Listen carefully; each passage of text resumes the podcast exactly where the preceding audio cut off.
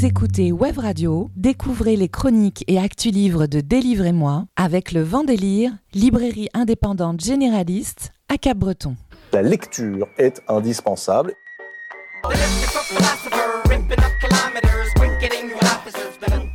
Délivrez-moi les coups de cœur livres de Web Radio, présentés par Blanche, Alexandre, Antoine et Élise, tous les jeudis à 17h, rediffusion le dimanche à 11h. Je vais vous lire quelque chose et vous me direz ce que vous en pensez. Bonjour à tous, Élise pour délivrer moi votre rendez-vous hebdomadaire avec les littératures. Avec à mes côtés cette semaine Blanche et Alexandre. Bonjour tous les deux. Salut, salut. Salut. Au sommaire, aujourd'hui émission spéciale Festival international de la bande dessinée d'Angoulême. Blanche et Alexandre, vous étiez au festival la semaine dernière. On a pu euh, recueillir vos premières impressions de cette 51e édition en direct euh, dans l'émission. On poursuit aujourd'hui plus en détail avec notamment, bah, on va se faire un petit débrief de cette 51e édition par nos grands reporters littéraires. Reporters sans frontières, c'est nous. Alexandre, tu nous proposes aussi la chronique de Monica de Daniel. Close. Close, fauve d'or de cette édition. Et puis euh, également une interview de Thierry Mornay, directeur éditorial de Delcourt Comics. Mhm. Et en fin d'émission, comme chaque semaine, agenda des rencontres littéraires, donc là, euh, Sudland et Pays Basque. Et donc on va démarrer euh, cet épisode de Délivrez-moi avec un petit débrief de euh, cette 51e édition du Festival international de la bande dessinée. Est-ce que vous déjà vous êtes remis de ces quatre jours qui m'ont semblé très intenses, comme on peut le voir euh, sur... euh, Sur nos têtes sur le compte Instagram de Délivrez-moi. Oui, je crois que oui. Moi, ça y est, je suis remis. Ça fait une semaine, donc ça va. Élise Alexandre, je crois que ce qui m'a le plus comblé pour cette édition du Festival d'Angoulême, c'est d'être témoin de la joie, de l'excitation pure d'Alexandre ici présent.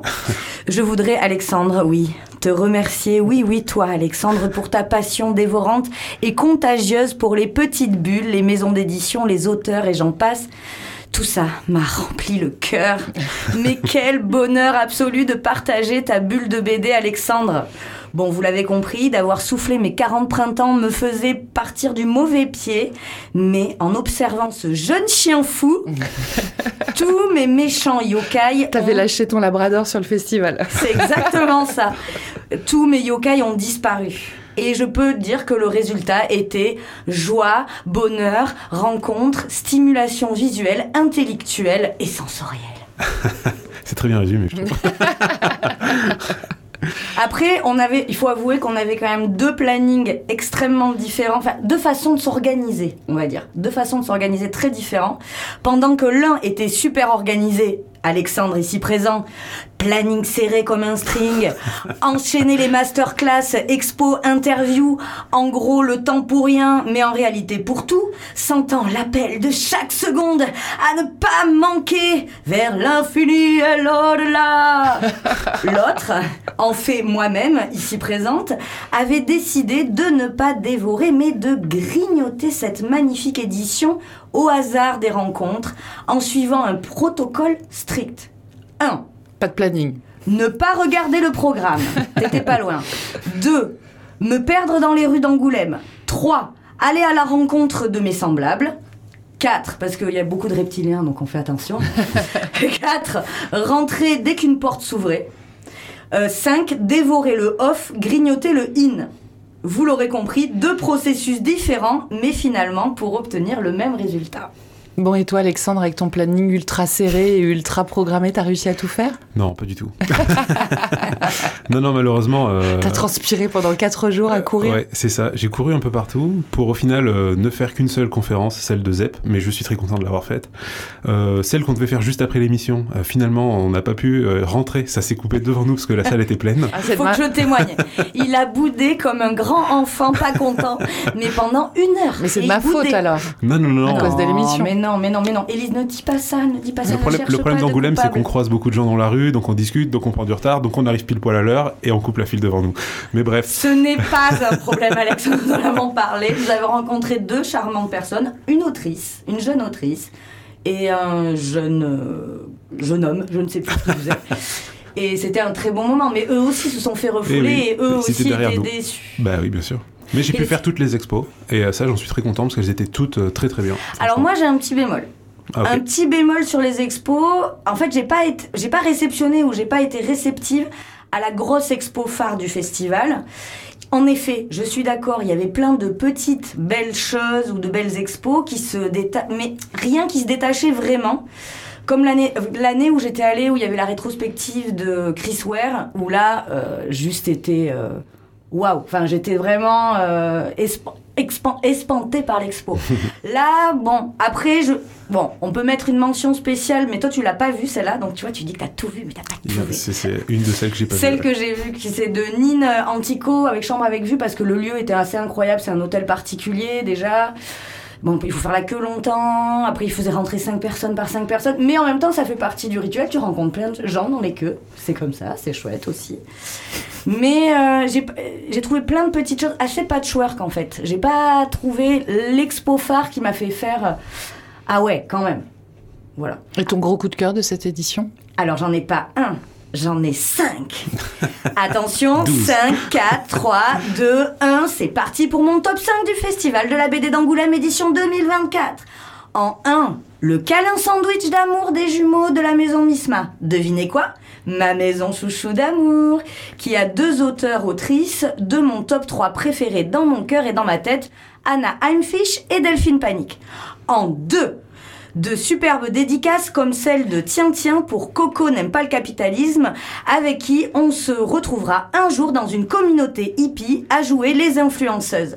Ou David Snug pour Marche ou Grève, euh, qui aimerait lui aussi changer de coupe de cheveux régulièrement. En 3, euh, là j'ai fait, euh, t'as vu? Courir le micro. En 3, euh, découvrir la nouvelle création, les micro-éditions au Futuroff, mention spéciale pour le superbe nail art de Camille Blandin, auteur de Rien à feutre ou Chien Chien, le chien a disparu. En 4, la rencontre et dédicace avec mon gourou préféré, Tounzi de Xavier Bouissou, qui m'a révélé que Raël était encore dans la place. En 5, débattre de pluridisciplinarité et de narration, porosité entre art contemporain et BD avec Stéphane de l'employé du mois.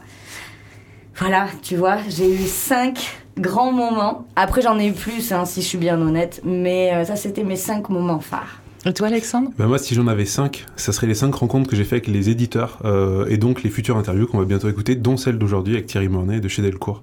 5 rencontres passionnantes, vraiment. donc ça serait mon top 5, voilà. Des belles rencontres. Des belles Tu rencontres. parles même pas de notre moment tous les deux où je te Dans la un salle de défi presse, tu veux dire avec, euh, avec le, le petit chapeau de Spirou que Oui, tu si, n'as pas si, porté. Tu Non, il n'a pas relevé le défi, je tenais à le dire. Bon, on l'a quand même affiché en photo sur les réseaux sociaux vrai. avec. C'est largement suffisant. C'était le minimum. Non, De- je voulais dire qu'il y avait une très belle euh, exposition euh, Riyad Satouf, l'arabe du futur, qui remettait vraiment en perspective tout, tout son, toute son œuvre, jusqu'à Pascal Brutal, etc. C'était vraiment super intéressant.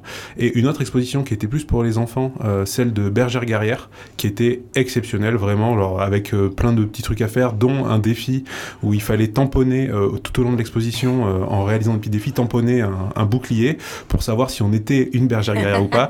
Et à la fin, si on y arrivait, on a, on- il fallait aller déposer notre bouclier à l'accueil et on avait un petit cadeau. Et ça, j'ai trouvé ça très très cool. Qu'est-ce que plus t'as de- eu comme cadeau? Alors figure-toi que je ne suis pas une bergère guerrière parce que j'ai pas fait la première activité vu que je l'ai pas vu. Donc j'avais que trois tampons sur quatre. Mais euh, non, non, j'ai trouvé ça vraiment excellent, euh, tout de A à Z, beaucoup d'originaux, euh, surtout des originaux de manga de, de la première exposition. C'était vraiment exceptionnel. Au niveau euh, originaux, je me suis régalé cette année. Et euh, tu nous chroniques dans quelques instants le Fauve d'Or. Vous voulez dire un mot du palmarès? Oui, moi j'aurais aimé que ça soit Delphine Panique, mais euh, je, le dis, je le redis, oui, Delphine Panique, euh, il était pour toi, ce fauve d'or.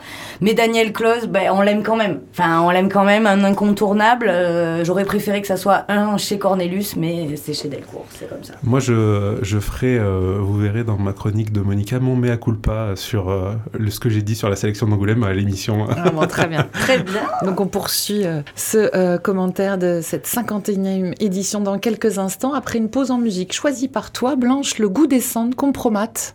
Oui, T'avais envie de nous remuer euh, Non, mais j'adore Compromat, tu le sais, c'est mon, mon autre péché mignon avec les années 80. Et euh, ouais, le goût des cendres, euh, comme un phénix, tu vois.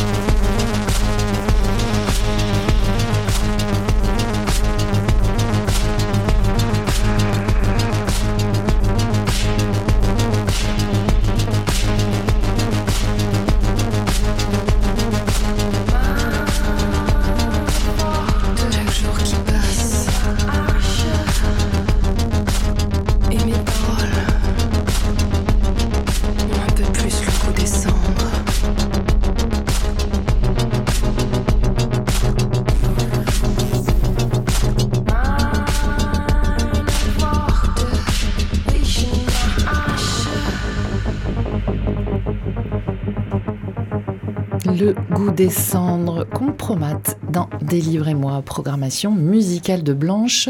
Je précise que c'est une version écourtée et que pour la version originale, la version longue, vous pouvez évidemment vous rendre sur les plateformes de streaming. On poursuit cette émission Délivrez-moi spéciale Festival international euh, de la bande dessinée d'Angoulême qui s'est clôturé ce dimanche avec toi Alexandre qui nous propose une chronique de Monica, un titre de Daniel Klaus de Delcourt euh, Mhm. qui a remporté le Fauve d'Or. Exactement. Exactement. Et donc, comme je te le disais, de retour d'Angoulême, je me dois de faire mon mea culpa. Alors, dans l'émission où on revenait sur la sélection, j'ai clairement exprimé euh, ma déception vis-à-vis de celle-ci qui ne comprenait que 6 comics, dont certains très niches, euh, très raccord avec euh, le reste des titres sélectionnés que je catégoriserais plutôt dans la catégorie intello, ou en tout cas pas grand public. N'importe quoi. J'avais aussi dit que ça ne reflétait pas forcément les ventes en librairie et les succès de certains titres, mais il faut croire que le jury écoute Délivrez-moi et qu'ils ont voulu me montrer que j'avais tort. Donc ils ont voulu me montrer que j'avais tort, parce que sur les six comics en lice, The Nice House on the Lake, euh, le phénomène sorti chez Urban rafle le prix de la meilleure série. Alors ils ont même tordu les règles hein, pour nous faire plaisir, parce que cette histoire en deux tomes n'aurait jamais dû rentrer dans la catégorie série, étant donné que dans le règlement, il faut que la série en question fasse au moins trois tomes. Mais on va pas se plaindre, hein, franchement, euh, donc euh, je suis très content. Et c'est surtout Daniel Klaus et son nouveau titre Monica qui remporte le Fauve d'Or du meilleur album à deux doigts d'obtenir aussi le Grand Prix du jury face à Catherine Meurice et Posty Simons, qui elle va le remporter. Bref, c'est un comics qui euh, obtient le Fauve d'Or, donc je suis joie. Si un Fauve d'Or euh, ne vous suffit pas pour piquer votre curiosité, je vais essayer de rajouter ma petite pierre à l'édifice en vous expliquant, de mon point de vue, pourquoi c'est un très bon album qui mérite ce prix à 100%. Donc prenons un peu de recul, pour ceux qui ne connaîtraient pas Daniel Klaus, c'est un auteur euh, complet, né en 1961 à Chicago, il est devenu au fil du temps une des figures de proue du comics indépendant et de la bande dessinée nord-américaine. Son travail est très influencé par la mouvance Lobro, un mouvement d'art pictural apparu en Californie au début des années 70, qui mélange les codes du surréalisme, de la pop culture, en mêlant comics, culture kitsch, psychédélisme, tattoo, films de genre, graffiti, etc., etc., et qui est complètement en opposition avec la norme artistique des grandes galeries de l'époque. Daniel Klaus va faire ses débuts en bande dessinée dans la revue Love and Rockets, qui est disponible en français et en intégrale chez le petit éditeur Comics Initiative. Il publiera en 1986 sa première œuvre, Lloyd Llewellyn, euh, chez Fantagraphics, et va s'en suivre une flopée de titres plus, euh, tous plus emblématiques les uns que les autres, comme euh, Un gant de velours pris dans la fonte en 1993, Ghost World en 1997, 20th Century Hate Ball en 2002, Patience en 2016, et il sera auréolé dans toute sa carrière de 9 Harvey Awards, 5 Eisner Awards, 5 Ignatz Awards et maintenant un Fauve d'Or. Euh, une carrière hors du commun, euh, dans la même lignée que Charles Burns ou euh, Chris Ware. Pour ceux qui euh, connaissent déjà, vous avez certainement croisé en librairie. Alors Monica est donc son dernier titre, sorti chez Delcourt conjointement, en même moment, avec Fantagraphics, son éditeur américain. Il lui aura fallu 5 ans euh, de travail euh, pour accoucher, si je puis dire, de ce récit, où il convoque euh, des inspirations de toute une vie. On le connaît, on le reconnaît souvent grâce à son trait particulier, reconnaissable au premier coup d'œil, des aplats de couleurs et une gamme colorée vintage inspirée de comics plus anciens, avec cette touche de surréalisme, bref, très lowbrow, comme je vous disais tout à l'heure. Et c'est finalement de ça qu'il est question dans Monica, l'amour et la connaissance des comics. Cet album est une série de 9 histoires interconnectées pour n'en raconter qu'une, celle de son héroïne de la création du monde euh, en page de garde euh, de la Terre ensuite et de la civilisation jusqu'à la naissance de Monica avec sa mère Penny qui finira par l'abandonner en passant par toutes les expériences importantes de sa vie, le coma, le succès, la richesse, l'adhésion à une secte et à chaque fois à la recherche de sa vérité jusqu'à... Ben non, je vous le dirai pas, je vous laisse pour Ben. savoir. Ah bah merci, c'est sympa. Daniel Klaus expérimente les styles dans chaque petite histoire et donne à chacune une esthétique singulière, inspirée des comics de l'époque. Tout y comics de guerre, de romance, puis d'horreur à la Lovecraft. Le récit est fragmenté, il capte plusieurs époques, plusieurs personnages, tous en quête d'identité ou de vérité, et surtout tous interconnectés à Monica. On ne sait jamais s'il s'agit d'un rêve ou de la réalité, et certains passages m'ont vraiment touché. Si j'avais un reproche, c'est que je pense que c'est pas forcément facile de rentrer dans cet album au premier abord. Ça peut être clivant, parce que c'est un peu euh, hors du commun euh, de la façon dont est livrée l'histoire, Euh, mais la magie a complètement opéré sur moi, je suis complètement fait attraper dès le début de ce récit, et tout ça va crescendo jusqu'à la fin, qui m'a laissé comme au moment d'un réveil, en sursaut, après un rêve étrange. Mais est-ce que c'est pas ça finalement que j'aime chez Daniel Kloss? Alors attention, euh, c'est un grand écart à la Jean-Claude Van Damme. Quand j'étais petit, je ne comprenais pas tous les jeux de mots et les caricatures dans Astérix, mais ça ne m'empêchait pas d'aimer les histoires et l'aventure et de continuer de les apprécier autrement aujourd'hui. Et eh ben, dans Monica, c'est pareil. Je pense que j'ai pas tout compris et ma première lecture de jeune adulte sera certainement très différente de la prochaine et je pense que si je relis cet album dans 10 ans, je ne le verrai encore sous un autre angle. Un peu comme Monica qui traverse les époques dans un style différent à chaque fois et avec des clés de compréhension qui évoluent avec son histoire et sa vie. Et si ça, c'est pas un signe que c'est un grand album, je ne sais pas comment vous le recommander autrement. Et donc, avant que l'apocalypse ne déferle sur nous, je vous recommande de foncer lire Monica, chef-d'œuvre de Daniel Klaus, sorti aux éditions Delcourt le 2 novembre dernier, 108 pages pour 21,90€, un indispensable de vos BD Tech. Merci Alexandre. Tu es... Il est en cours de lecture chez toi, Blanche? Oui, exactement. Et euh, on peut rajouter aussi sur Daniel Klaus que c'est du récit. Ça pourrait t'intéresser. Il lit du récit social. Euh, souvent, euh, ils sont assez dépressifs, ces personnages. C'est vraiment cette Amérique, enfin cette Amérique, tu vois, qui. c'est pour qui font quoi, qui font. J'aime bien moi. J'aime bien les, les, losers en, héros. mais ça, ça c'est son. Je l'ai pris, hein, t'as oui, vu Oui, oui, je comptais te le donner à la fin de l'émission. Te le propose en tout cas. parfait. Allez, on se fait une pause en musique avant de retrouver ton interview de Thierry Mornay, Thierry Mornay pardon, sur le Festival d'Angoulême. Thierry Mornay, directeur éditorial de Delcourt Comics, qui mhm. donc a publié euh, cette bande dessinée qui a obtenu le Fauve d'Or. Euh, je vous préviens, hein, c'est deux bavards, euh, deux fans de comics qui se rencontrent. Mais d'abord, une pause en musique avec un titre de ton choix, Alexandre, Get the Worm de Coast Costra. Cost Contra, ouais, c'est ça, c'est un de mes groupes préférés en ce moment, euh, qui ramène un style un peu old school hip-hop euh, dans cette époque qui ne l'est plus trop. Euh, un titre un peu mélancolique, qui est bien dans le mood de ce retour d'Angoulême, là, un peu, c'est la fête est finie, quoi. le tirage de cheveux, parce que j'adore ça, c'est le titre Get the Worm. Je trouve que c'est intéressant de le transposer à la BD, parce que c'est une invitation à attraper le verre, devenir un bookworm en anglais, donc un rat de bibliothèque. ah génial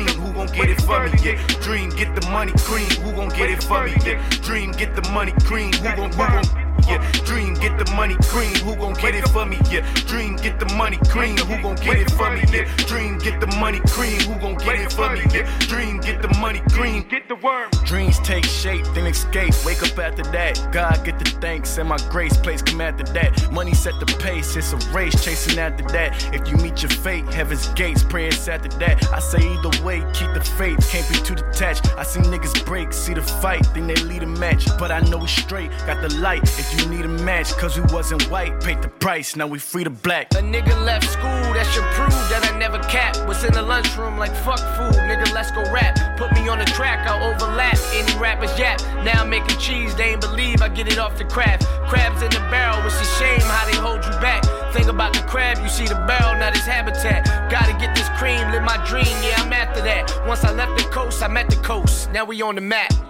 Dream, get the money cream, who gon' get it for me? Yeah. Dream, get the money cream, who gon' get it for me? Yeah. Dream, get the money cream, who gon' get it for me? Yeah. Dream, get the money cream, who gon' who gon' Dream, get the money cream, who gon' get it for me? Yeah. Dream, get the money cream, who gon' get it for me? Yeah. Dream, get the money cream, who gon' get it for me? Yeah. Dream, get the money cream, get the worm. Once we get the M and the M, what's the aftermath? Shady niggas slim, thick bitches bend back to back, skin deep. Niggas grab the pen, ink, tat for tat, line for line, underneath your nose where they had it set. Four dopest niggas you don't know. When on top of that, we was waiting tables, waiting patient, ain't no rush, relax. Autopilot, keep it fly, but modest, just a humble cat. God get the praise, let my accolades come through that. I could've fronted coke like my mom's, but I chose to rap. Niggas ain't believe me like Houdini, I got out the trap. Smoking good, breaking down woods like a lumberjack. Thinking back, back to the slums where I started at. Whole life, my palms been itching. Did this shit from scratch before the stool. Laid it in the kitchen, we was whipping that.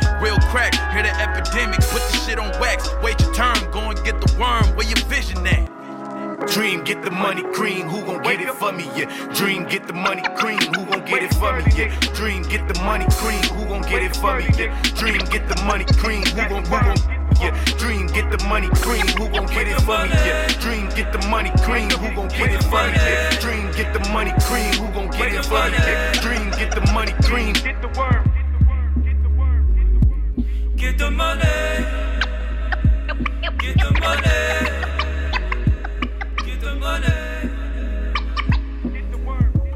Get the Worm dans Délivrez-moi. C'est signé Coast Contra et c'est la programmation musicale d'Alexandre.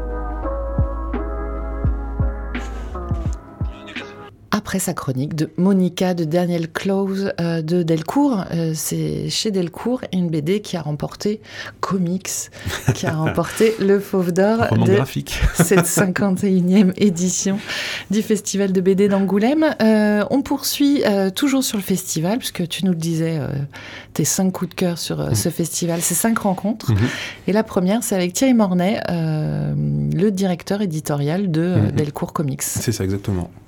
Que- bonjour Thierry Mornay, tu fais partie des personnes bah, qui comptent dans euh, l'univers de la bande dessinée américaine. Tu es directeur des publications comics chez Delcourt. Tu es aussi en charge de la collection euh, Contrebande chez Delcourt depuis 2005, c'est ça? C'est à toi qu'on doit les publications en français bah, de tout l'univers Hellboy, qui est très cher à mon cœur, mais aussi de tout Walking Dead, entre autres. Tu es aussi en parallèle l'auteur de euh, Comics Les Indispensables de la BD américaine, sorti en 2012 chez Huggin Mumin, ou encore le créateur et scénariste du projet Super Héroïque, Le Garde Républicain, une série de comics publiés par Hexagon Comics. Est-ce que tu peux nous en dire un peu plus sur ton parcours professionnel, les expériences qui t'ont euh, conduite à devenir responsable éditorial de la partie comics chez Delcourt Waouh, ok. Effectivement. Euh, oui, bah, lecteur de comics euh, et de bande dessinée en général depuis toujours, euh, biberonné à, pif gadget parce que tout le monde n'a pas la chance d'avoir un grand-père communiste qui vendait l'humanité des dimanches sur les marchés. Ensuite, bah, après pif gadget et en parallèle la révélation avec un album de Tintin, bizarrement quoi, Tintin au Tibet. Voilà, j'avais 6-7 ans je crois. Et puis ensuite, euh, à l'âge de, de, de 12 ans, euh, je commence à mettre euh, le doigt dans un engrenage infernal qui était celui de, de Strange, comme on l'appelait à, l'époque, Strange, Titan, Nova, euh, toutes les publications Lug en fait qui, qui amenaient les séries Marvel en France à l'époque. Et puis j'en suis jamais sorti, quoi, entre guillemets. Donc euh, je suis, j'ai beau être fan de, de bande dessinée en général, euh, bah, l'étiquette comics me colle en particulier à la peau, ce qui fait que je me retrouve aujourd'hui après un, un- un parcours un peu atypique dans le domaine de l'édition, parce que j'ai pas fait d'études euh, particulières, j'ai appris un peu sur le tas et je suis passé par euh, euh, la case Fanzina en fait, puisque bah, après avoir été un lecteur avide qui s'est toujours intéressé aussi un peu aux coulisses de la, de la bande dessinée, c'est-à-dire que lire, lire des séries de super-héros bah, ou de la bande dessinée américaine, c'est une chose, puis s'intéresser aux auteurs qu'il y a derrière et la manière dont tout ça se faisait, c'était vraiment ce qui m'a passionné très rapidement. Donc bah, c'est passé par quelques, au-delà de, de Strange, Titan et Nova, qui était la partie super-héros, j'ai très très vite compris que la bande dessinée américaine était beaucoup beaucoup plus riche que simplement ce, genre-là, grâce à bah, de- de- deux de mes mentors, hein, en fait, qui sont Jean-Pierre Dionnet, avec euh, un des co-créateurs de, de Metal Hurlant, et puis euh, Ferchid Baroucha, euh, spécial USA notamment, et qui sont des personnes qui m'ont révélé en fait que la bande dessinée américaine, elle passait par d'autres auteurs qui eux ne faisaient pas forcément du super-héros et faisaient des choses qui étaient encore plus intéressantes d'ailleurs que les séries de super-héros. Richard Corben, Wallace Wood, voilà. Après, on va pas faire du name dropping, mais les, gens qui ont découvert et qui connaissent en fait ce pan de, de la publication de l'histoire euh, éditoriale française euh, de bande dessinée américaine euh, savent très bien de quoi de quoi il est question. Bernie Wrightson, Neil Adams, enfin bon, tout ça. Et donc ça m'a amené euh, moi-même à, vouloir un petit peu mettre les mains dans la graisse en fait, et je suis passé par la case Fanzina en collaborant pendant pas mal d'années avec Scarce, qui est un magazine dédié à la bande dessinée américaine et qui existe toujours, et ça c'est particulièrement cool de, savoir que près de 40 ans plus tard, Scarce existe encore. Il y a même un stand euh, à l'espace Nouveau Monde, ex-espace Bulle New York sur, sur Angoulême, ça s'appelait comme ça à l'époque. Toujours animé euh, avec ferveur par, euh, par Xavier Lancel à l'heure actuelle. Et puis bah, voilà, il y a des générations qui sont succédées pour, euh, mettre en forme et, porter la flamme de, de, et ça c'est particulièrement cool. Et puis ensuite, ça, ça a amené des collaborations. Euh, à travers quelques interviews. Enfin, euh, je sais pas, ma toute première interview d'ailleurs, elle devait être sur Angoulême euh, dans les années 90. Euh, C'était Alex Ross, je crois, lorsqu'il avait été invité par, par Lug à l'époque. Donc on, on démarrait avec du lourd, quoi. Et puis derrière, bah, petit à petit, m'occuper éditorialement de Scare, ça m'a permis d'apprendre un petit peu les ficelles du monde éditorial version, version papier, hein, bien avant le, le- bien avant l'édition numérique. Euh, ça a amené euh, des collaborations également avec les éditions Betty, que j'ai collaboré à quelques collections et quelques albums avec, avec Didier Passamonique et, euh, et Jean-Paul Genquin, qui sont des noms que, voilà, qui, qui ont permis l'introduction au-delà de, de Jean-Pierre et de Ferchi de, de- de la BD américaine en, en- en France. Qu'est-ce qu'il y a eu ensuite? Ben, J'ai été contacté par. J'ai collaboré avec Panini en tant que freelancer euh, sur quelques revues euh, lorsqu'ils ont eu récupéré la, à la fin des années 90 la, la licence Marvel. Donc je m'occupais du magazine Hulk, de Marvel le magazine, de Kaboom, voilà, en écrivant des textes, en accompagnant un petit peu le, le contenu éditorial. C'était déjà des gros, euh, un gros éditeur de comics à l'époque? Oui, oui, bah effectivement, c'est l'époque où ils ont vraiment récupéré la licence euh, Marvel, mais euh, sur, sur le, le plan européen, puisqu'il l'a récupéré pour l'Italie, euh, puisque la, société est, italienne au départ. C'est l'époque en fait où, les éditions Lug, qui étaient les, éditeurs historiques de, des séries Marvel, ont perdu la, licence au profit de, au profit de, Panini. Et puis j'ai été contacté un petit peu par hasard, alors que je travaillais pas du tout dans le domaine de l'édition, par les éditions Semic, qui eux avaient repris effectivement le, flambeau des éditions Lug, pour m'occuper de leur catalogue tout simplement. Voilà, et ça c'était la fin des années 90. Euh, ça a duré 5-6 ans, on a fait de la création, euh, j'ai eu le plaisir de collaborer, de, de, voir arriver des, jeunes talents euh, qui s'appellent Alexis Briclot, qui s'appellent Stéphane Louis, voilà, des gens qu'on voit aujourd'hui briller au firmament, et ça j'en suis particulièrement fier en fait, de bâtir une espèce de famille professionnelle finalement, avec des gens qui sont restés des, des, très proches, voilà, les frères Perru également, Stéphane et, Olivier, enfin bref, on va pas les, citer tous, mais il y en a, y en a beaucoup, ils se reconnaîtront. Et puis bah, j'ai été donc contacté par Semic euh, et, et je me suis occupé de, de développer le catalogue euh, comics à l'époque pour eux, euh, en achetant des séries euh, chez DC Comics, euh, chez Image, euh, chez Dark Horse, euh, chez tous les éditeurs euh, majeurs de, de l'époque, quoi. C'est d'ailleurs à cette période qu'on va voir arriver euh, la première version de The Walking Dead, c'est ça?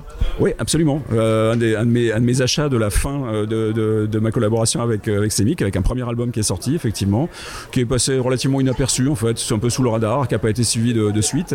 Et puis, euh, lorsque l'aventure avec euh, Semic s'est arrêtée pour diverses raisons, on va dire euh, divergence de vue sur euh, la manière de piloter le catalogue, euh, pour la faire simple, bah, j'ai fait savoir que j'étais disponible et puis je, m'apprêtais tout simplement à monter ma propre structure éditoriale pour récupérer les, contacts et, poursuivre certaines aventures éditoriales, notamment Walking Dead. Quoi. Puis bah, Guy, Guy m'a approché en me disant voilà, j'aimerais bien que tu puisses rejoindre l'équipe pour, pour t'occuper du catalogue comics parce qu'il avait probablement dû remarquer le travail qui était fait chez, chez Semic, grâce à Michel Dufran notamment, des gens comme ça qui m'ont mis sous le radar en fait, sur le radar de Guy. Et puis euh, bah, on a discuté, euh, on, on sait plus. Euh, et voilà, ça fait 20 ans que ça dure, parce que 2000, euh, c'était 2004, toute fin 2004, et, on est en 2024 déjà. Donc l'aventure, elle, dure déjà depuis deux décennies.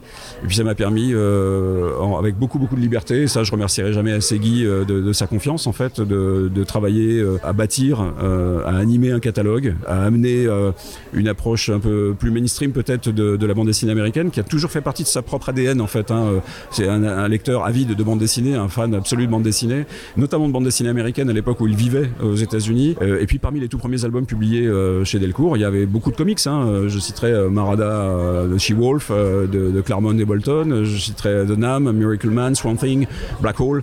Bref, tout ça c'était déjà présent avant même mon arrivée. Je parle même pas de Watchmen, de V Vendetta, de Dark Knight Returns, parce que tout ça aussi faisait partie des, des albums. Il y avait une partie du catalogue Zenda d'ailleurs qui avait été récupérée par, Et donc moi je suis arrivé pour euh, bah, euh, dépoussiérer peut-être un peu ce, catalogue et puis, euh, et puis lancer certaines lignes, développer tout l'univers Hellboy bien entendu, Star Wars, puisque au moment de mon, arrivée, la licence Star Wars en bande dessinée, tout comme le phénomène Star Wars était quasi inexistant en fait, et puis bah, la prélogie est arrivée, ça a relancé l'intérêt des lecteurs pour cet univers étendu en bande dessinée. Et effectivement, pendant 15 ans, on a, on a fait un, un travail de fond euh, qui était super intéressant en collaboration avec Dark Horse et Lucasfilm. Travail qui s'est interrompu d'ailleurs lorsque Disney a racheté Lucasfilm et où c'est devenu euh, à peu près n'importe quoi. Voilà, j'ai pas peur de le dire parce que euh, ras-le-bol d'avoir la langue de bois quoi. Et aujourd'hui, ben effectivement, beaucoup, peut-être beaucoup trop de, à mon sens, hein, ça, n'engage que moi, mais euh, beaucoup trop de, sorties sur un univers qui est, plus très très lisible parce que Star Wars a été repris par, Marvel.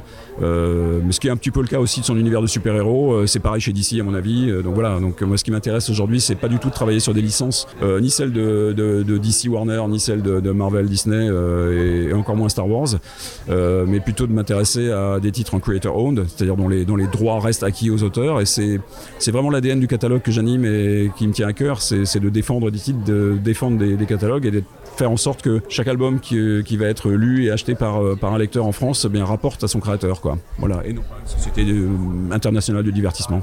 Oui, justement, par rapport à ça, pour revenir à tous les titres que vous publiez, j'ai l'impression qu'il y a un vrai attrait à l'auteur. C'est-à-dire qu'il y a presque une approche franco-belge d'aller chercher des noms plutôt que des licences ou des séries. Et par exemple, vous avez publié donc, The Walking Dead, dont on a beaucoup parlé, et vous continuez de publier d'autres titres de Charlie Adlard, ou carrément Robert Kirkman, vous avez quasiment, j'imagine, presque tous les titres qu'il a sortis aux États-Unis. C'est une approche euh, importante pour vous, le, nom plutôt que euh, la série? Elle est, euh, elle est même plus qu'importante, elle est fondamentale. Pour moi, c'est vraiment un, des, éléments fon- fondamentaux de la manière dont, j'anime ce catalogue et l'attention qui est portée aux auteurs me semble beaucoup plus importante que celle qu'on doit apporter à une licence, quoi, en fait, hein, où, les, où les artistes sont interchangeables, où ils ne sont pas forcément traités de la bonne manière. Donc, on a développé effectivement une relation à très long terme de confiance avec Mike Mignola, avec Eric Powell, avec euh, Ed Brubaker et Sean Phillips, avec euh, Jeff Smith sur Bone, dont un nouvel album arrive en courant d'année 2024. On en parlera peut-être tout à l'heure sur, ce qui va arriver de, très intéressant. Mais c'est vrai avec euh, d'autres, auteurs et autrices euh, américaines. Et euh, moi, c'est ce qui m'intéresse aujourd'hui. C'est de mettre en avant, non pas des licences, mais effectivement des œuvres. Là, ce qu'a fait Lorenzo De Felicis sur Chroma, par exemple, très récemment, ça fait partie de cette approche-là, puisqu'on avait eu l'occasion de collaborer via, Oblivion Song, effectivement. Et puis je connaissais le travail de Lorenzo parce que j'ai eu l'occasion de m'intéresser beaucoup à la BD italienne, ne serait-ce que chez Semic, où on beaucoup de Bonelli, par exemple. Euh, et puis euh, bah, le travail de Lorenzo, il était déjà connu. Donc quand il est arrivé sur Oblivion Song, c'était une, bonne surprise. Euh, tu l'as évoqué, c'est vrai aussi avec, Charlie Adlar, euh, que je connaissais avant même son arrivée sur Walking Dead. Donc tout ça, ça, ça, concourt à faire effectivement une, une maison avec une identité qui est, et des piliers qui sont avant tout le fait de mettre en avant des auteurs, leur œuvre, et non pas des marques. Bah justement, en parlant de piliers, c'est de mon point de vue, je pense qu'on peut dire que Delcourt, c'est un éditeur, en tout cas, je suis pas le seul à le penser, qui est rassurant pour plusieurs raisons. Parce que déjà, vous avez une charte qui est cohérente, le choix des auteurs, comme on vient de le dire, qui est très cohérent. Euh, vous les suivez, les formats, les collections euh, sont longues, mais elles vont au bout. Enfin bref, vous vous distinguez par euh, un sérieux en fait dans la publication et le suivi des auteurs. Est-ce que c'est la marque de fabrique de Delcourt ou est-ce que justement c'est ton arrivée dans le groupe Delcourt qui a créé ça? J'imagine que euh, on s'est entendu de manière quasiment tacite avec, euh, avec Guy sur la stratégie qu'il a, qu'il a mis en place au fil des années. Alors on pourra toujours rétorquer qu'il y a des séries qui sont arrêtées en cours de route. Bah oui, parce que euh, faut pas jamais oublier qu'une maison d'édition est une maison, c'est, une société qui est censée euh, dégager les bénéfices pour pouvoir continuer à exister. C'est, aussi simple que ça. Donc moi je suis le premier éditeur hyper frustré, mais enfin la base du métier d'éditeur, c'est, de gérer sa propre frustration quand on voit des, des projets auxquels on tient et qui nous tiennent à cœur s'arrêter. Il y a des exemples même relativement récents, enfin de voir ne pas, pas être dans la capacité de poursuivre, euh, par exemple Radiant Black euh, ou, euh, ou des séries comme ça, bah, auxquelles on croit, qu'on essaie de lancer de belle manière, bah, c'est super frustrant. Mais si le lecteur ne, ne suit pas, moi je considère que c'est le lecteur qui a raison. Peut-être qu'on n'a pas fait bien notre travail. Ça, tout ça, c'est une discussion propre qu'on peut avoir sur, chaque projet, quoi. Mais oui, ça nous apporte de, présenter effectivement. Tu, évoquais quelque chose qui est, intéressant, c'est une forme de stabilité, de, cohérence dans tout ce qu'on fait, de pas forcément s'agiter dans tous les sens en publiant des dizaines de euh, dans tous les sens avec des séries, en tentant des choses, en espérant que ça marche, sans se demander vraiment ce qu'il en est. C'est pas forcément notre approche. On a une approche qui est effectivement peut-être plus posée, plus attentive. euh, on va prendre le temps de la réflexion avant de, faire des choix. Euh, on a rationalisé énormément nos formats d'impression, par exemple, il y a maintenant quelques années. C'est voilà, ça passe par ça, effectivement. Alors que ce soit rassurant, j'en suis ravi. Merci beaucoup. Je trouve que c'est plutôt une, bonne chose dans un monde où, l'immédiateté a tendance à vouloir régner. Bah, nous, on a tendance à vouloir s'installer dans la durée.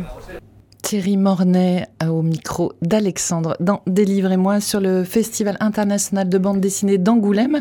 Euh, interview qu'on poursuit dans quelques instants après une pause en musique. C'est tu as choisi Alexandre Let's Take a Trip Together de Morphine. Oui, Je confirme qu'il n'est pas sous Guronzan. non, non, non. Effectivement, c'est un titre que j'ai choisi parce qu'un auteur de comics, un auteur de comics, pardon, qui s'appelle Matt Smith, qui a beaucoup travaillé euh, sur un titre que j'adore qui s'appelle Folklore, qui est sorti chez Delcourt aussi, mais qui travaille aussi sur Hellboy, a fait une playlist euh, parce qu'il travaille sur le titre Hellboy Hellboy in Love, et du coup, il a fait une playlist et je me suis dit tiens, je vais prendre un morceau de cette playlist.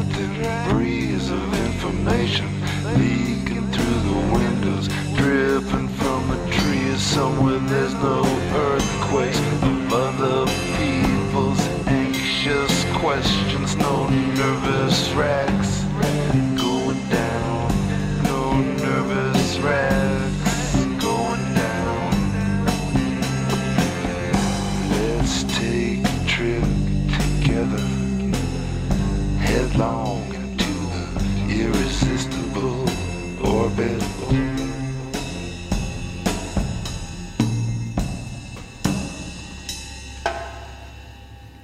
Let's take a trip together, Morphine. Merci Alexandre pour cette programmation musicale dans Délivrez-moi. Pause euh, pendant l'inter- l'interview de Thierry Mornay, le directeur éditorial de Delcourt Comics, qui a répondu à tes questions pendant le Festival international de bande dessinée. Seconde partie d'interview, les fans attendent. Tu parlais du, lectorat qui des fois euh, passe à côté d'œuvres euh, ou en tout cas des œuvres qui ne marchent pas. On sait que le comics euh, c'est une niche dans le monde de la bande dessinée.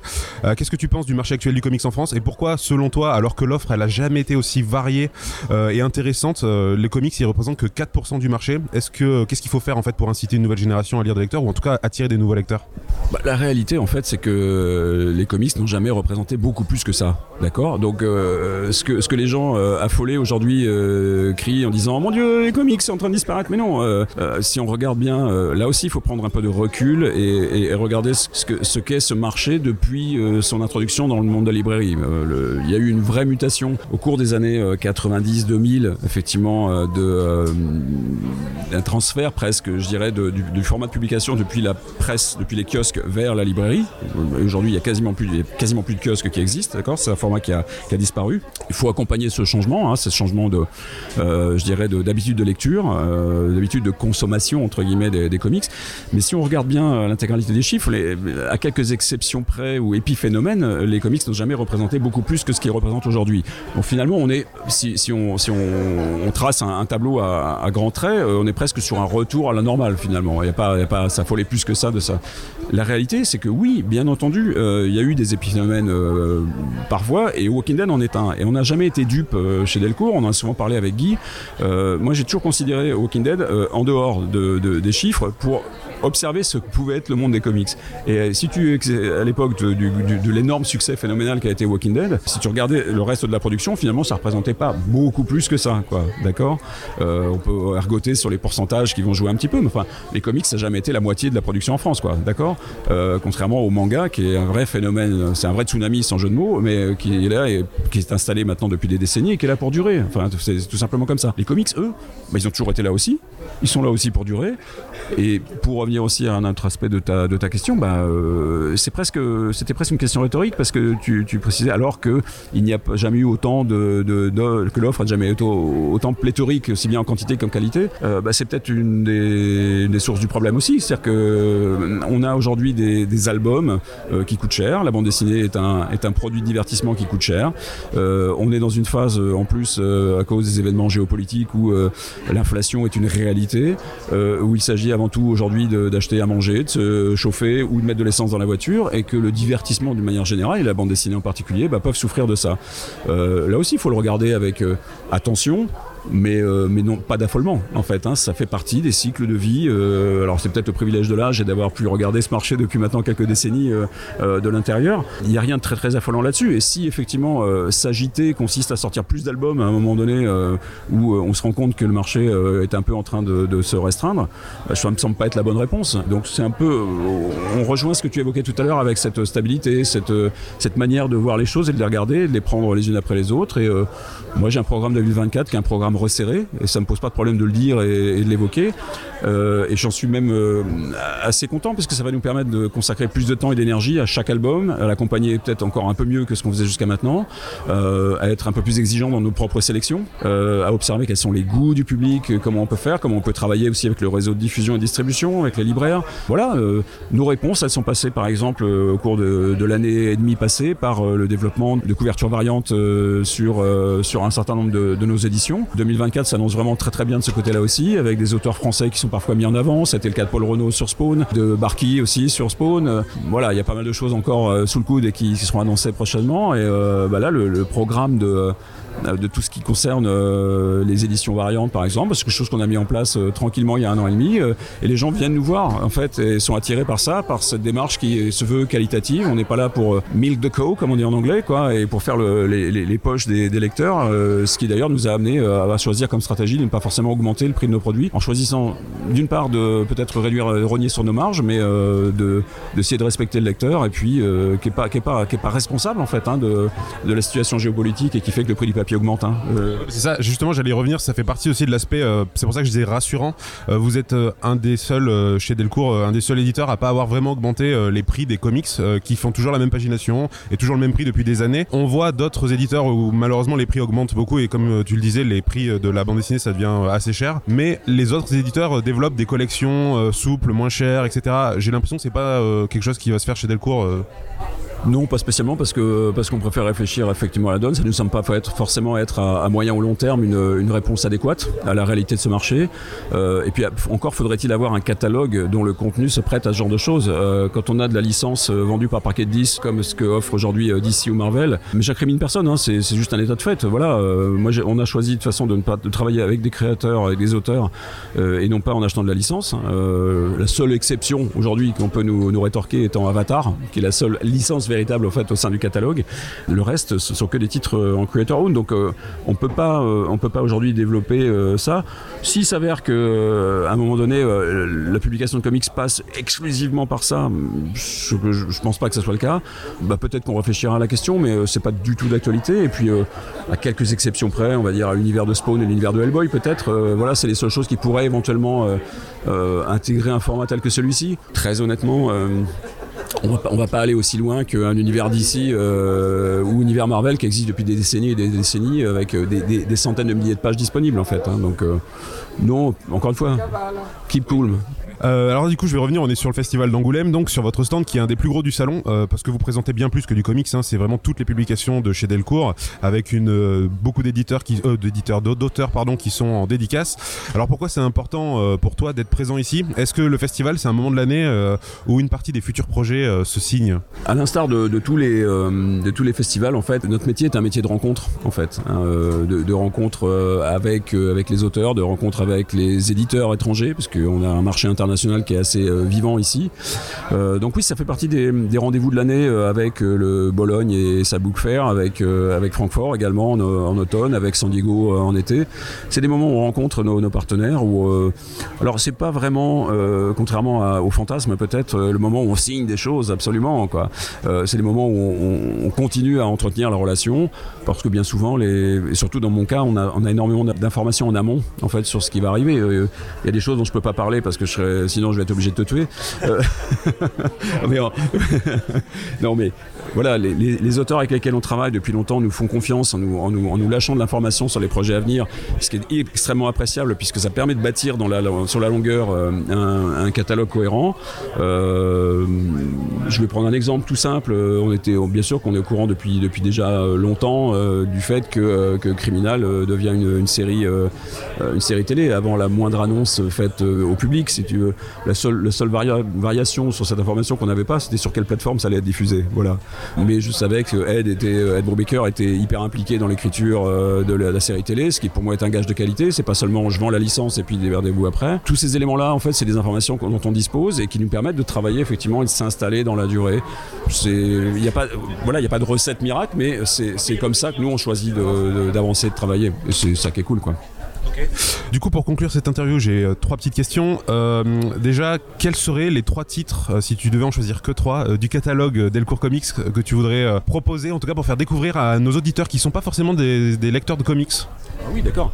On va commencer par l'un des meilleurs albums de l'année, Dixie de Jean-Pierre Dionnet lui-même, qui, qui a, qui a dit c'est peut-être l'album de l'année en ce qui le concerne, et qui s'appelle Chroma de Lorenzo De Felici, qui est sorti il y a maintenant quelques semaines, et, et qui, est, qui est un album avec une double, triple lecture assez extraordinaire, qui est, est un peu euh, l'œuvre que, Lorenzo a, a mûri pendant des années, en fait, qui n'est absolument pas. euh, ça s'appelle comics parce que la provenance c'est une publication américaine, enfin c'est fait par un Italien de A à Z, qui est scénariste, dessinateur, coloriste, euh, euh, dialoguiste et tout et tout euh, sur, ce, sur cet objet, sur ce projet-là. Donc voilà, ça chroma, allez-y, les yeux fermés. Alors je vais, tricher avec ta question, c'est-à-dire que je vais en présenter trois déjà parus, puis je vais t'en parler de trois qui sont à venir, comme ça. Voilà, c'est bon. Le- Il y aura Not All Robots aussi, qui est, euh, un album euh, qui a été euh, écrit par Mark Russell, qui est un auteur que j'aime particulièrement, qui est toujours avec un petit pas de côté, une démarche très intéressante sur, tout ce qu'il écrit, et dessiné par Mike Deodato Jr. Un album qu'on a ré- ré- réimprimé très très rapidement, donc c'était plutôt une bonne idée, une bonne nouvelle. Et puis si je dois extirper uniquement des... Alors je choisis bien sûr des, euh, des récits complets, voilà, puisque c'est des points d'entrée où les gens vont pas forcément s'engager sur des séries fleuves. Si je dis euh, euh, Spawn Renaissance tome 12, ça va être très bien, mais voilà, ça veut dire qu'il faut se taper 30 ans de... C'est pas, l'objectif. Là, je vais parler de Clear aussi, qui est un album, de, un récit de science-fiction de Scott Snyder au scénario et de Francis Manapoul au dessin. Je sais pas si tu l'as lu. Superbe, magnifique, bonne idée, très beau développement. J'ai rien à dire, c'est une fois que l'album, les gens l'ont lu, ils disent ah ouais, c'est super bien. Bon voilà. Et au chapitre des trois, euh, voilà, hein, je, joue ma carte chance là-dessus. Euh, au courant de l'année, dans le cours de l'année, bah, je l'ai un peu évoqué déjà, mais euh, voilà, un nouvel album de la série Bone par Jeff Smith. C'est toujours un événement parce que quand Jeff revient, ça c'est cool. Je vais parler de Les Affamés du Crépuscule, qui est la version, le titre français qu'on a choisi pour The Hunger and the Dusk, qui est une série créée par Gwendoline Wee la créatrice de Kamala Khan, Miss Marvel chez, Marvel, et au dessin Chris Wildgoose, qui est un éditeur, qui est un auteur, un dessinateur anglais euh, qu'on a déjà découvert au sein de notre catalogue, puisqu'il avait réalisé euh, avec Benjamin Reed euh, une série qui s'appelle Porcelaine, magnifique. Et donc cette série qui est en apparence une série de une simple entre guillemets série d'heroic fantasy est en réalité une série naturaliste qui parle de tous les problèmes de notre époque avec une terre où, des peuples sont en guerre et vont être obligés de s'allier pour trouver une forme de paix et d'apaisement. C'est aussi une histoire d'amour. C'est écrit avec la sensibilité que peut avoir Gwendoline Willow Wilson et tellement heureux d'accueillir ce- cette, série pour l'instant euh, constituée de deux albums euh, courant d'année 2024. C'est- vraiment génial. C'est vraiment un, énorme coup de cœur et qu'on va, qu'on va pousser de pas mal de manières. Et euh, voilà, je, un peu de patience, ça arrive au mois de juin, je crois, pour le premier tome, mais ça va être très très beau. deuxième, deuxième énorme coup de cœur de. Alors j'ai parlé de Bone, j'ai parlé de ça. Un troisième donc qui est qui est Poussière d'os, qui est la publication en français, le titre également francisé. C'est aussi des choix éditoriaux qu'on fait euh, parce qu'on est en France et puis que la langue est belle, donc faut la défendre. Poussière d'os, c'est l'adaptation de How Bones Dust, euh, qui est une euh, création entière d'un auteur qu'on connaît déjà, qui s'appelle Ben Steinbeck, qui est un néo-zélandais, qui a beaucoup travaillé avec Mike Mignola, notamment sur Lord Baltimore, sur BPRD, Witchfinder, ce genre de choses, et qui là a mûri depuis plusieurs années en fait ce, récit, qui est un récit post-apocalyptique. J'en dis pas plus parce que ça ressemble un peu à Mad Max, ce qui est pas mal depuis un quand ça vient d'un néo-zélandais, c'est assez logique. hein, on est entre l'Australie et la Nouvelle-Zélande, colorisé par Dave Stewart, c'est sublime, et surtout un énorme travail qui est fait sur le langage. C'est aussi un des points qui m'a attiré sur cette, euh, cet album, cette série dont j'ai connaissance depuis des années, parce que Ben, quand il était venu en France, euh, nous avait déjà fait part de, la, de ce projet. Je lui avais dit, écoute, euh, voilà, quand il sort, euh, je le fais. Faire ce qu'on dit et dire ce qu'on fait, ça fait aussi partie de, de la confiance qu'on peut établir avec les auteurs et avec les lecteurs. Et, et ben avec Our Bones Dust, Ben a travaillé sur une dimension qui me semblait hyper intéressante, c'est qu'à partir du moment où on est dans un univers post-apocalyptique et une société qui est en train de, de tomber en, en quenouille, de, décrépir complètement, et bien le langage lui aussi se- se délite en fait. Donc même le- les, tournures anglaises qu'il utilise sont, euh, sont un, mauvais anglais de, rue en fait, euh, où on, on appuie la double négation, on oublie des fois euh, les, les particules, des trucs comme ça. Et en fait, on fait un travail de fond avec le traducteur aujourd'hui, de façon à ce qu'on puisse rendre ça aussi à travers la langue française. Donc rien que le titre Our Bones Dust veut rien dire tel quel si on le traduit littéralement. Donc on a choisi d'ailleurs poussière d'os pour que ça soit parlant et plus facilement prononçable. Et bien toute la partie dialogue en fait de cette série fait référence à cet univers en train de s'écrouler quoi. Et ça c'est sublime. Et puis j'en mets un quatrième pour la route, c'est la cerise sur le gâteau 2024. C'est le 30e anniversaire de Hellboy. Donc euh, on aura notamment la publication du Hellboy de Olivier Vatine euh, qui arrive là en mars, euh, suivi d'un album spécial, inédit dans sa forme pour le 30e anniversaire de Hellboy qui reprend uniquement des récits écrits et dessinés par Mike Mignola depuis Seeds of the Destruction et puis tous les récits courts qu'il a pu faire derrière. Des petites surprises dedans, notamment la toute première chronologique euh, apparition de, Hellboy dans les pages de Next Men, qu'on va retrouver ici dans cet album. Une préface inédite de Mike euh, pour cet album. Et c'est un album qui aura exactement la même forme que ce qu'on a pu faire sur Spawn l'année dernière pour la version 30e anniversaire. Voilà. Je peux continuer si tu as du temps de. Mais je pense, je pense qu'on peut même pas. euh, on peut, en fait, c'est la meilleure façon de conclure. Ça prouve encore une fois le sérieux, le suivi avec les auteurs et euh, le sérieux dans la traduction des titres, etc. Je, je pense que là, on a compris l'essence même de ce qui fait euh, les éditions Delcourt Comics en tout cas. Bah, merci beaucoup pour cette interview. Merci beaucoup à toi et puis euh, bah, bonne lecture à toutes les personnes qui t'écoutent et qui nous font confiance dans nos choix et notre sélection. Bah, merci. Merci beaucoup. Thierry Mornay, directeur de collection de Delcourt Comics. Merci Alexandre pour cette interview. Eh ben, merci de m'avoir donné l'occasion de le faire. Allez, on va terminer cette émission avec un agenda des rencontres littéraires dans le sud des Landes et au Pays Basque. Avant ça, on se fait une dernière petite pause en musique. C'est Pac-Man de signé Gorillaz sur Web Radio.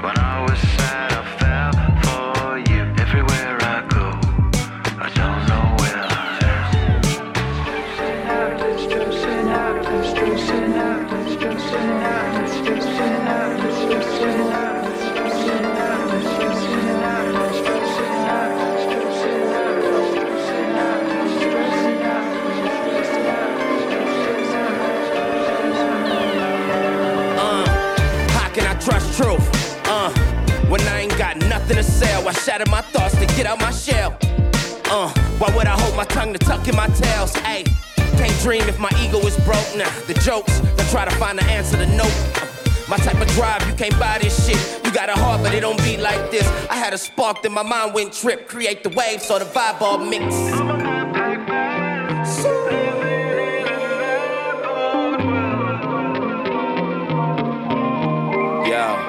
I've been at the top of the top, fell from the ceiling before I fell, cause I needed to grow. Bruce Lee, Roy with the glow, uh. Walked on the edge, fuck trying to dream in the bed. Before I die on these meds, nigga gon' die in the feds. Before I make it to jail, probably put one in the head. Fuck the judge and the prosecutor for hanging me dead. Plus 30 and still moving, I'm closer to live, right? Closer to live, right? All the trauma from past never taught me to fear heights. I'm to fly now, can't be stuck in the red lights. Take flight, the life gon' bloom for the black night.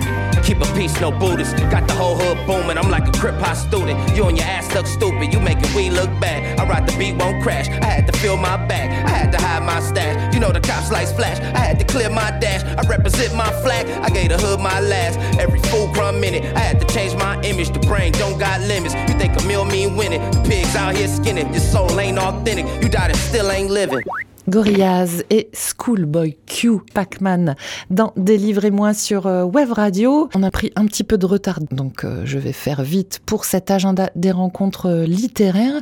Samedi 3 février de 14h à 16h à la médiathèque L'écume des Joies à Cabreton, club lecture ado. Donc euh, rendez-vous régulier pour échanger entre ados autour des mangas, romans, films, mais aussi séries télé. Partagez vos coups de cœur. Samedi aussi à 14h, nouveau rendez-vous bimestriel à la bibliothèque euh, Gabriel Fautou à Saint-Vincent-Tyros, club de lecteurs organisé par l'association Le Comptoir et c'est en collaboration donc avec la bibliothèque Gabriel Fautou de Tyros. Un samedi tous les deux mois à 14h.